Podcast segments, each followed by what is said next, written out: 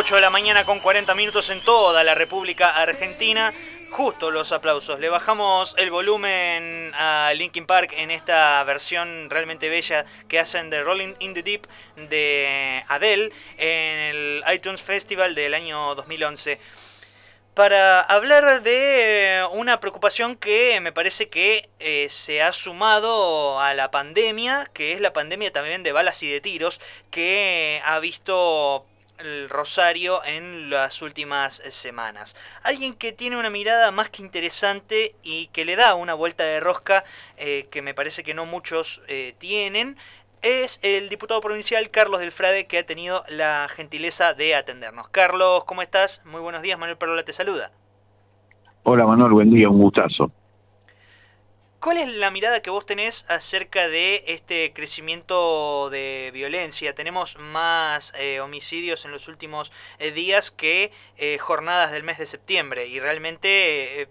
asusta y nos retrotrae a las primeras jornadas de el año 2020 en donde también vimos una creciente similar. Sí, es muy preocupante. Estamos viendo una lucha por los territorios de venta de narcotráfico que dejan la sangre derramada en los barrios, pero el negocio, que es la circulación del dinero, el lavado de dinero, sigue absolutamente impune y sin mayores allanamientos en el centro de la ciudad, en donde todo esto termina circulando que son mutuales, las cuevas de dinero, conocido como las mesas de dinero, también los bancos a través de algunos empresarios, contadores, abogados. Y eso me parece que ha sido por primera vez dicho con mucha exactitud, a mi entender, por el presidente del Banco Central de la República Argentina, Miguel Pese, que ayer decía que detrás de la cueva donde se vende el dólar paralelo, el llamado dólar blue, ellos han encontrado narcotraficantes y contrabandistas de armas. Exactamente las dos grandes cuestiones criminales que hoy están robando la vida, especialmente a nuestras pibas y nuestros pibes en los barrios, con el caso más reciente, más tremendo, el de Tiziana, esta chiquita de 14 años, que fue muerta porque estaba en el medio de la ruta en donde le iban a disparar a un sicario, al que ya se había ordenado desde el interior de Piñero que se lo tenía que matar, y en medio de eso, Tiziana de 14 años, por supuesto, recibió balas de una pistola que había sido modificada para tener dos cargadores en lugar de uno y hacer un efecto prácticamente de ráfaga de ametralladora. Así que en medio de toda esta situación, lo que estamos viendo es que una vez más se repiten las cifras, se remarca la matriz del crimen en Rosario, el 65% de los crímenes en Rosario está planificado, el 60% de los crímenes tienen que ver con organizaciones criminales y con cuestiones interpersonales vinculadas a las armas y a la cuestión del narcotráfico, y la mayoría de las víctimas son gente, el 66% de las víctimas, es gente que tiene entre 15 y 34 años, la vieja matriz de siempre, en donde los más afectados son los que realmente por su juventud tienen necesidad de producir transformación en la sociedad y terminan o desaparecidos en la dictadura, ayer se recordó 44 años en la noche de los lápices, o desocupados ahora, o en este caso, las víctimas de los delitos. Vos en el día de ayer publicaste eh, un hilo de tweet en donde hablabas de el número de la bestia, el 666. Eh, sí, nosotros, sobre eso? Sí, sí, con todo gusto. Seis de cada diez de nuestras compañeras y compañeros desaparecidos, tanto a nivel nacional como en la provincia de Santa Fe, tenían entre 15 y 30 años 6 de cada 10 de los desocupados hoy en Argentina, que suman aproximadamente 5 millones de personas, tienen hoy también entre 15 y 34 años, y 6 de cada 10 víctimas de delitos de homicidios en las tres principales provincias argentinas, como Buenos Aires, Santa Fe y Córdoba, tienen entre 15 y 34 años. Así que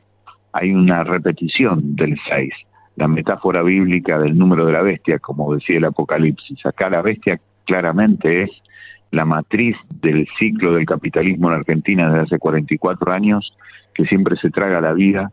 de aquellas personas que tienen por edad biológica el mandato cultural de producir las transformaciones en la sociedad. Eso es lo que para mí hay que transformar de cuajo para que alguna vez haya un presente mejor en la Argentina, en la provincia de Santa Fe y en la ciudad de Rosario. Carlos, hace muy poquitos eh, días la, colega tuya, diputada provincial Matilde Bruera, habló de un incremento en lo que es el tráfico de las armas en las calles de, Rosario. Más que tráfico, la palabra sería presencia. La presencia de armas en, las calles de Rosario y que eso también es, parte sustancial de este crecimiento de la violencia en la ciudad. Eh, tengo entendido que tenés una opinión que va más o menos en ese sentido. Sí, sí, nosotros desde hace más de 10 años venimos diciendo que uno de los temas fundamentales es justamente cómo se ha democratizado el acceso a las armas. Decimos que es mucho más fácil encontrar un arma que trabajo en los barrios de Rosario, de Santa Fe, de cualquier ciudad de la provincia. Y eso tiene mucho que ver no solamente con armas que vienen de distintos lugares del país, sino porque también hubo denuncias que nos investigaron mucho sobre el robo de armas de la fábrica militar de Fray Luis Beltrán, sobre lo cual también habría que hacer un seguimiento. Nos parece a nosotros que es fundamental darnos cuenta que una de las soluciones pasa por reducir el número de armas, por identificar los nidos, como se llama en la jerga, que es el origen de las armas, y después dos claves más que para mí es reducir justamente el lavado de dinero en el centro de la ciudad y por sobre todas las cosas intentar democratizar las fuerzas policiales eliminando los nichos de corrupción que tienen, que es lo que nos falta desde hace 37 años, que son los años de la recuperación de la democracia y nos está faltando en todas las grandes provincias de Argentina. ¿A qué llamamos democratizar las, eh, la, policía, las fuerzas policiales que respondan a la, conducción política? que por sobre todas las cosas trabajen para la gente, den el servicio público que le tiene que dar el Estado de Seguridad a la gente. Eso sería democratizarla, porque lo que hoy tenemos es una policía que en sus nichos de corrupción trabajan para las minorías mafiosas vinculadas a este delito grande que es el lavado de dinero. Em, ¿Están identificados cuáles son las principales actividades que hay detrás del, del lavado de dinero?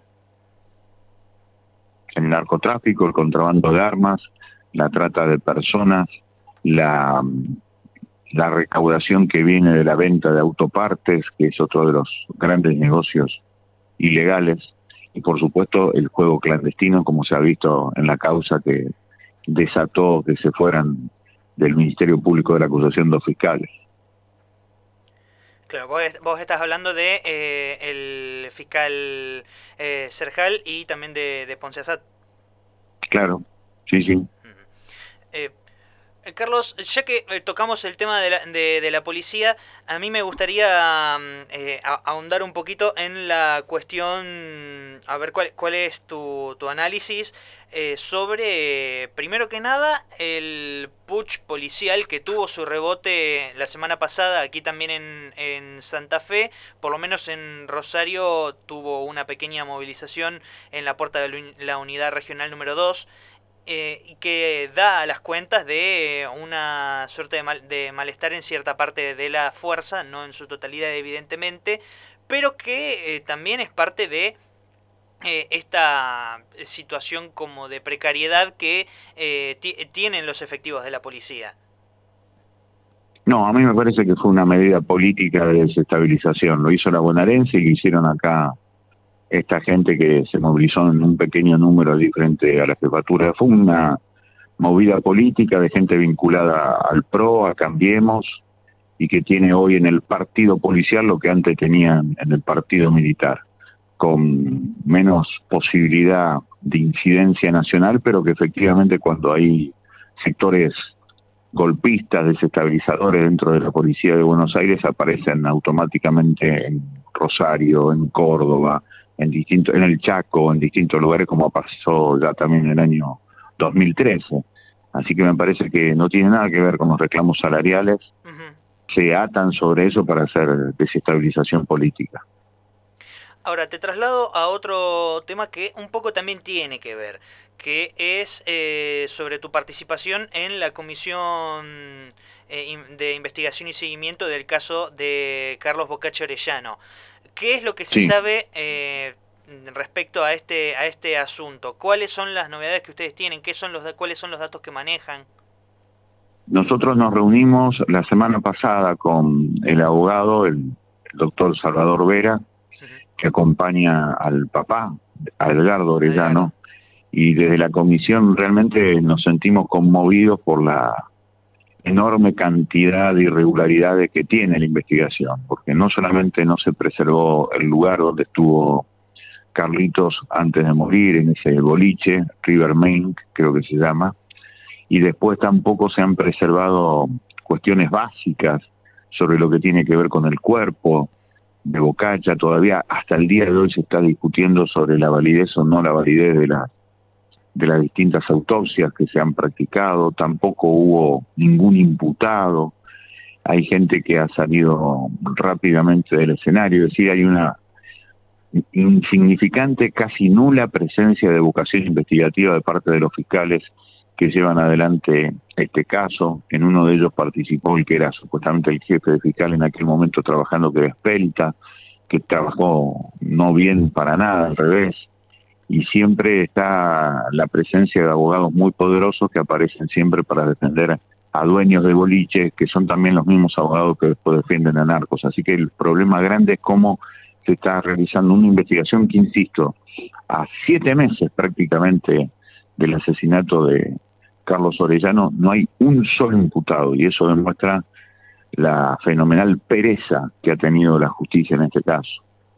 Sí, ni hablar. Aparte también irregularidades tales como la, eh, las declaraciones de parte de las autoridades del boliche diciendo que el, durante esa, esa noche, esa jornada y este, durante varios días también las cámaras de los, del sector donde supuestamente Carlos habría sido golpeado eh, por los eh, policiales que, que efectuaban en aquel momento tareas de de eh, seguridad privada ahí en el boliche estaban desactivadas y que no hay registro de lo que sucedió mm, durante esa, esa jornada, lo cual habla no solamente de irregularidades dentro del boliche, sino también de la falta de controles. Eso sin duda, por eso es tan interesante ver cómo han funcionado esos controles que no solamente tienen que ver con lo policial, sino que también tienen que ver con lo municipal sobre los boliches, Así que sobre todo eso estamos trabajando allí en la comisión y veremos cómo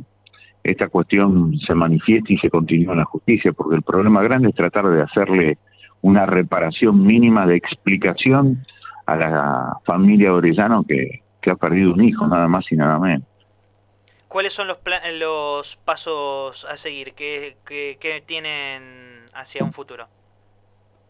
Vamos a seguir conversando con los fiscales, con los integrantes del Instituto Médico Legal, todo aquello que hace la investigación. Eso es lo que vamos a invitar seguramente en la comisión. ¿Cuáles son los fiscales? ¿Cuáles son los nombres? Entre ellos está Espelta, que es el que más me acuerdo, y después hay dos o tres que fueron pasando el, expediente, pero el fundamental es Espelta. Bien, bien. Eh, Carlos, eh, muchísimas gracias, ha sido muy amable. Un abrazo grande, hasta cualquier momento, muchachos. Muchas gracias. El diputado provincial Carlos Delfrade, que además eh, de ser una de las personas que más sigue la cuestión del crimen organizado en la ciudad de Rosario y que tiene una opinión más que interesante respecto de eh, la incidencia y los orígenes de la violencia en nuestra ciudad, también es integrante de la Comisión de Investigación y Seguimiento del crimen de Carlos Bocacha Orellano, asesinado en la ribera del río Paraná en febrero de eh, este año, a poco antes de que nos enteráramos de qué demonio era un coronavirus y toda la mar en coche.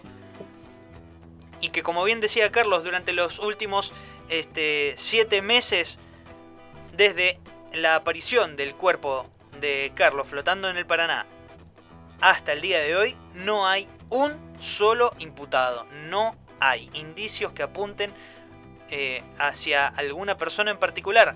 y tampoco hay actividades de investigación de parte de eh, precisamente del, del, personal judicial que debería ser el que lleve adelante esta causa. Veremos cómo continúan las investigaciones en los próximos días y ojalá que el funcionamiento de esta comisión permita precisamente que